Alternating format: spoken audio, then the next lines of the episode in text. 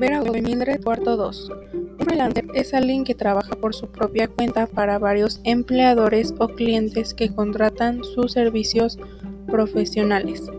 Mientras que el outsourcing es una práctica donde una organización contrata otras empresas externas para que se encarguen de su trabajo o producción, siendo que un freelancer es su propio jefe independiente con el mismo ingreso y el outsourcing es un grupo de empresas contratadas que cumplen distintas disciplinas con ingresos dependiendo del trabajo que se realice.